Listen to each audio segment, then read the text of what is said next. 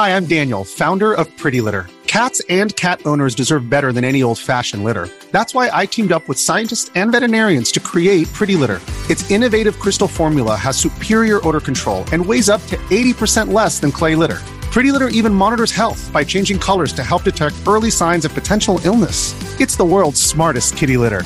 Go to prettylitter.com and use code SPOTIFY for 20% off your first order and a free cat toy. Terms and conditions apply. See site for details.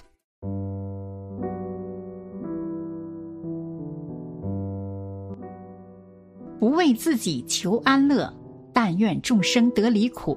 大家好，这里是禅语，禅语陪您聆听佛音，平息烦恼，安顿身心。佛缘并不是与生俱来，还可以靠后天的修行得来。今天我们一起来听一个故事，看佛法是如何洗涤一个人的灵魂的。纯印老人以一百零八岁的高龄无疾而终，他的儿子犟牛是六十五岁的村干部，一生坚定信仰无神论，不相信世界上有鬼神，有佛菩萨。没想到，犟牛母亲的过世后所发生的一件事儿，完全改变了他原来的世界观。老人去世已经五天了，全家几十年不变的作息时间被打破。钟声已经清晰的敲响了十二下，犟牛一家人仍然没有睡意。犟牛和老伴儿商量完老人烧头七应该准备的祭品，略微有些困意。突然，犟牛的耳边传来一声清晰的呼唤：“牛娃，牛娃！”犟牛蓦然一惊，游目四顾，见妻子童秀琴正在聚精会神的抄写密请亲朋好友的名单。儿子刘刚睡得很香，发出轻微的鼾声。小女儿刘艳毫无睡意，正红着眼睛翻看影集。奶奶的去世对这个孩子打击很大，因为他从小就和奶奶生活在一起，一老一小，年龄相差将近百岁。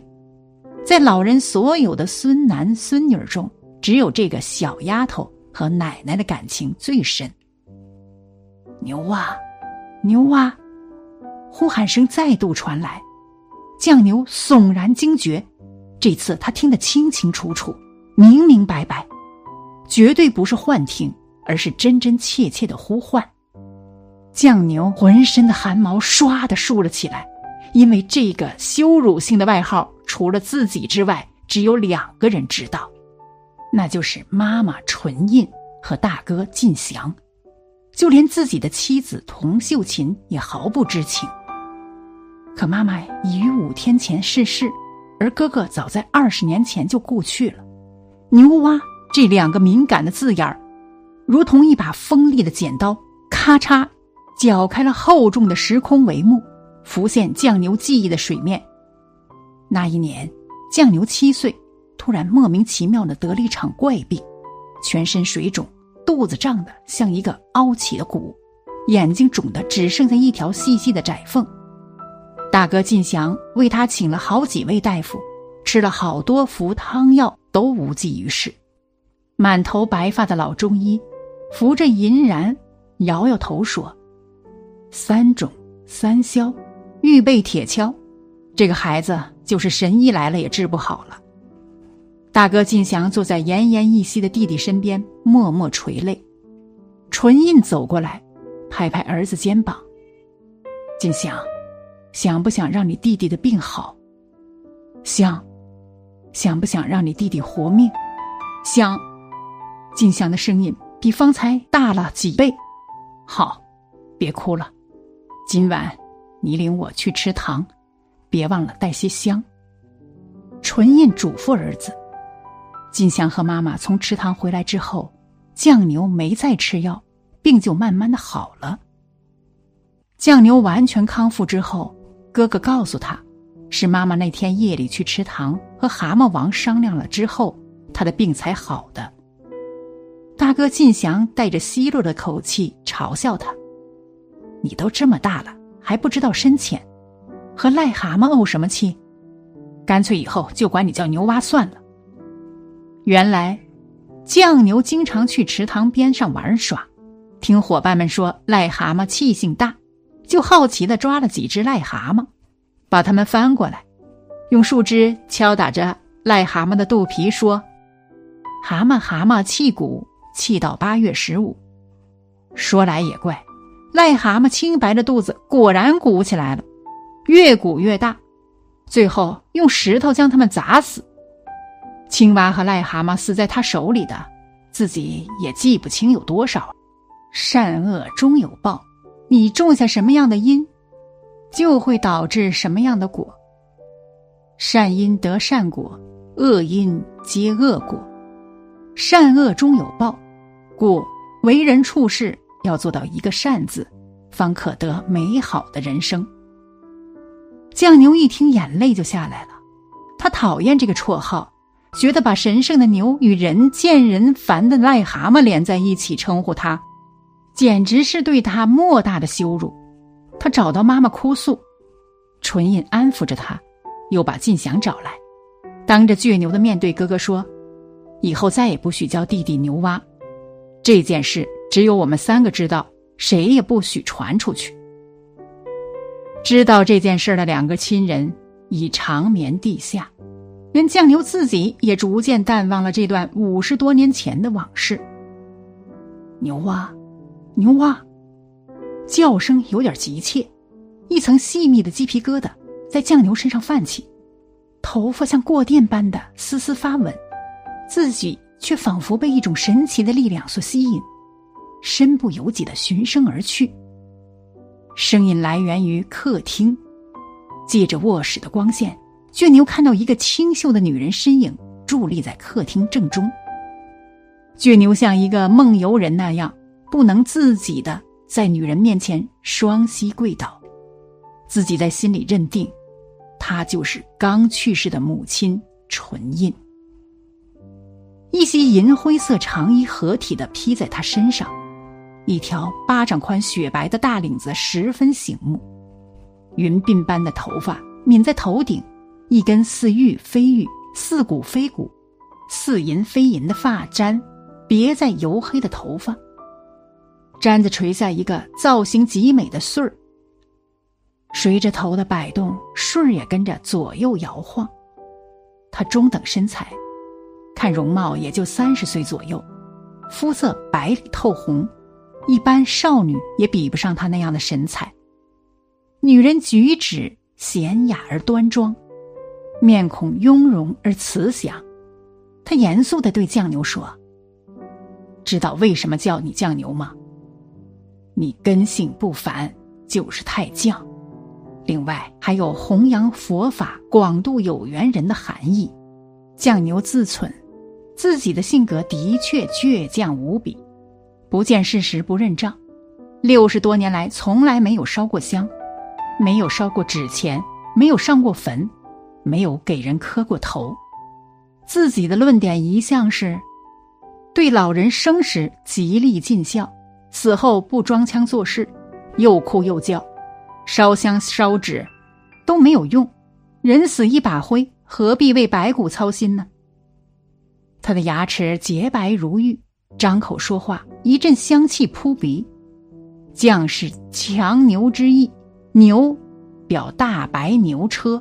即大乘佛法，末法众生根性低劣，福薄，障深，慧浅，刚强难化，时不易度。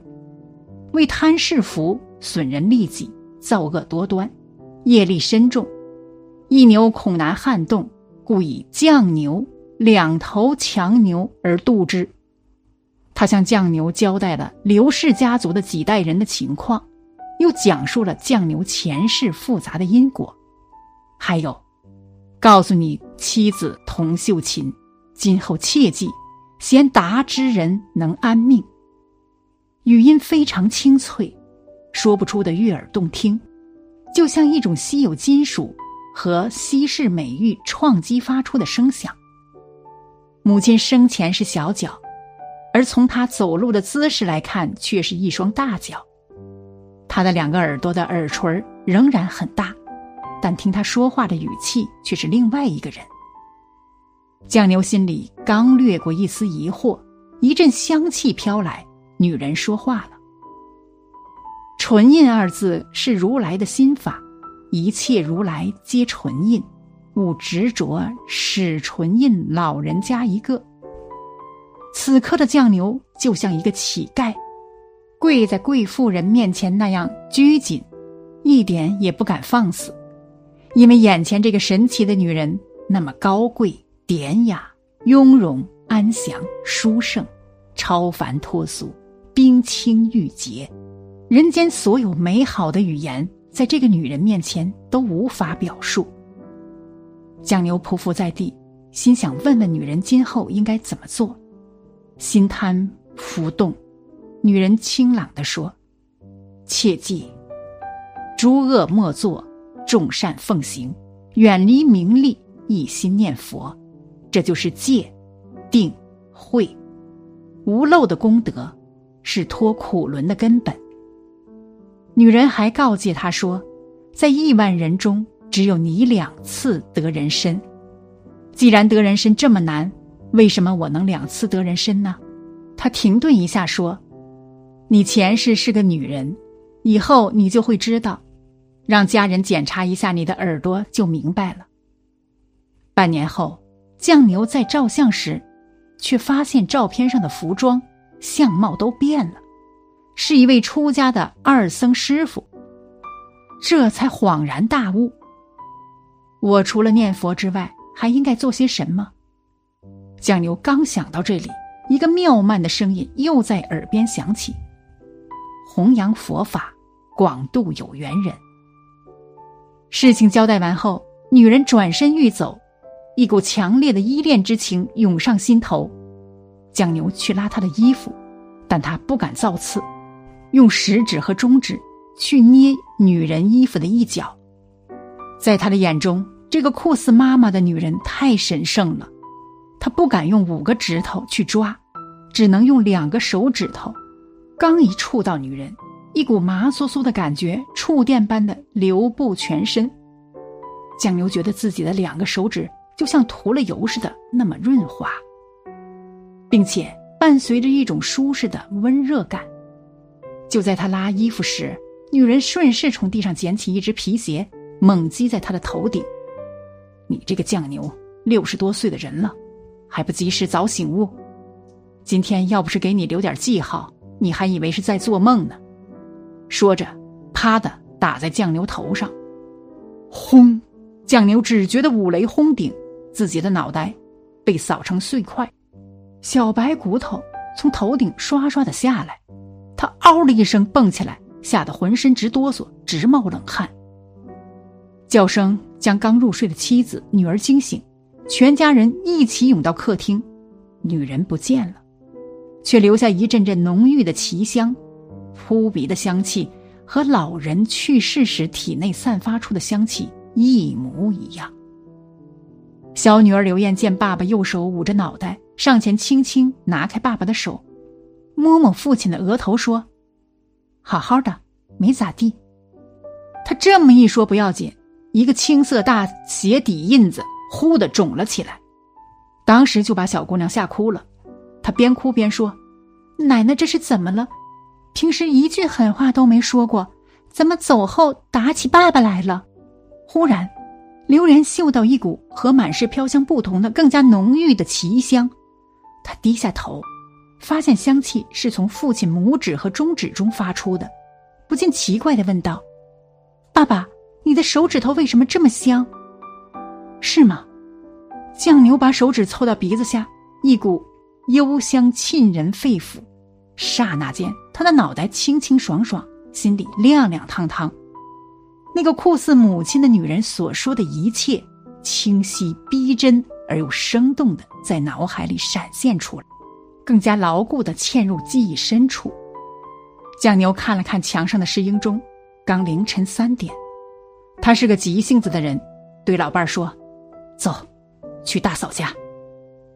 天还没有亮，酱牛夫妇来到大嫂家，细说了大半夜发生的事情，逐一核实女人所讲过的话。大嫂潘庆芬已经快八十岁了，但思路清晰，记忆准确。经过大嫂回忆，大部分往事都一丝不差，但对过去一百多年的事情就无法考证了。他们又仔细检查了酱牛的耳朵，发现他的左耳垂处有颗针孔大的圆痣，右耳朵后面有戴过耳环的痕迹。这时，大家才相信老人说酱牛前世真的是一个女儿身。酱牛真正信佛。并义无反顾的走入佛门，正是这一鞋底子打进来的。从那以后，他再也不敢说没有佛了。倔强的性格也在修行中如春风化雪似的渐渐消融。学佛以后，心量已经不知不觉发生了很大的改变。你不会去怨恨他人了，因为你知道世间之事都有因果关系。那些伤害你的人，一定是你曾经伤害过的，或者来找你讨债的。如果你以其人还治其人之身，那你也与他会纠缠的更深。你只有去原谅对方，才能广结善缘，不然只会冤冤相报，没有止境。愿有缘的人们在我的视频中好好的体会其中的佛法义谛，使自己的修行日日进益。南无阿弥陀佛。好了，本期的视频就为大家分享到这里，感谢您的观看。禅语陪您聆听佛音，平息烦恼，安顿身心。如果您也喜欢本期内容，请给我点个赞，还可以在右下角点击订阅或者分享给您的朋友。您的支持是我最大的动力。咱们下期再见。